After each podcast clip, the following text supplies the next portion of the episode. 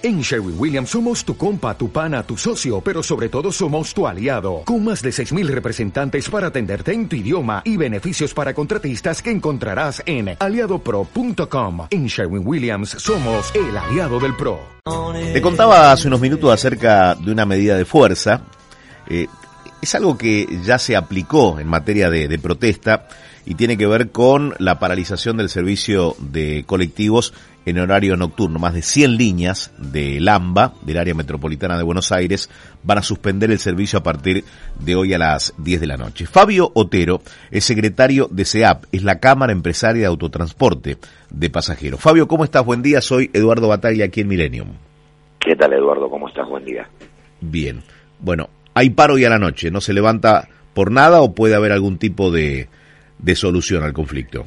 No, no, no, no. Hoy la medida está tomada, es de 22 a 5 de la mañana y lo que estamos eh, tratando de hacer es racionalizar eh, bueno, los, los insumos y los recursos de las empresas como para afectar lo menos posible al pasajero. Esto termina siendo un mes, eh, perdón, un inconveniente o un escollo mes a mes. El retraso con, Sí. con el pago de las compensaciones Sí, a eso me eh, refiero. se arrastra desde el mes de marzo. A partir del mes de, del mes de marzo hubo un aumento salarial en forma paulatina hasta junio, más un, un reconocimiento de costos a marzo. O sea, hoy en agosto estamos trabajando con los precios de marzo a nivel insumos.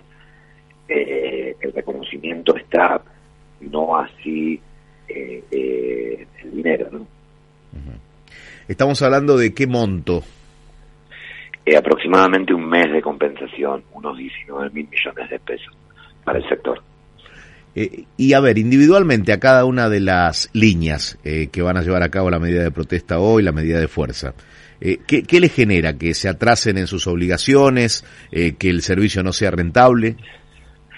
Eh, genera endeudamiento, o sea, el, el- primer tiempo te genera la descapitalización, que eso ya hace, hace años que no estamos sufriendo, y llegamos a este punto que las empresas ya no tienen eh, eh, para pagar el combustible o, o las cargas sociales o inclusive los salarios, ¿no?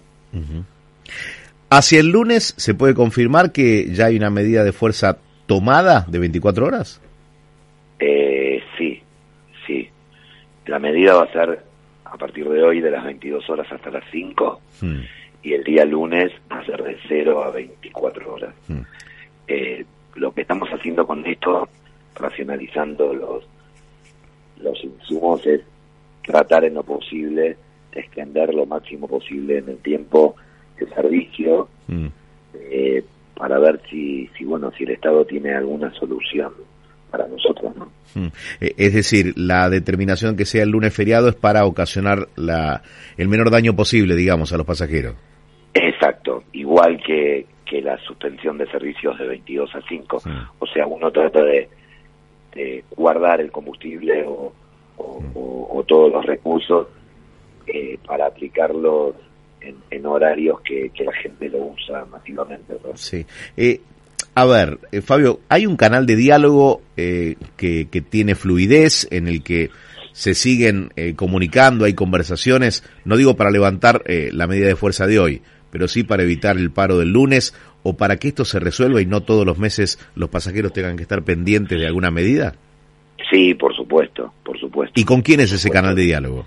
Eh, con el secretario de Transporte. Ajá. ¿Y hoy qué les está respondiendo? ¿Cuáles son los argumentos eh, al, al pedido o a la exigencia que están teniendo ustedes? Eh, nosotros entendemos lo, lo que nos lo que nos explican eh, los cambios en el gabinete eh, y, y mucho más aún en, en economía hacen de que puedan dilatarse eh, eh, un poco más, pero no arranca de hoy. Yo te vuelvo a decir, el retraso es a partir de marzo con, salarios reconocidos y aplicados y, y no abonados, ¿no? No decir, abonados por parte del Estado. hoy la pelota la tiene la Secretaría de Transporte. Exacto.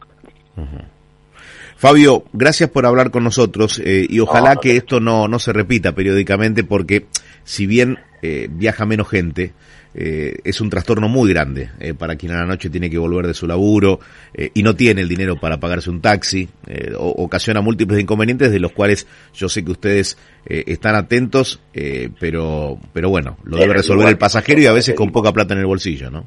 Desde el lugar que nos toca le pedimos disculpas al pasajero y, y, entender que nosotros vivimos de ellos, ¿verdad? O sea, tenemos un servicio y, lo más importante para cualquier empresa de transporte es cuidar a sus pasajeros.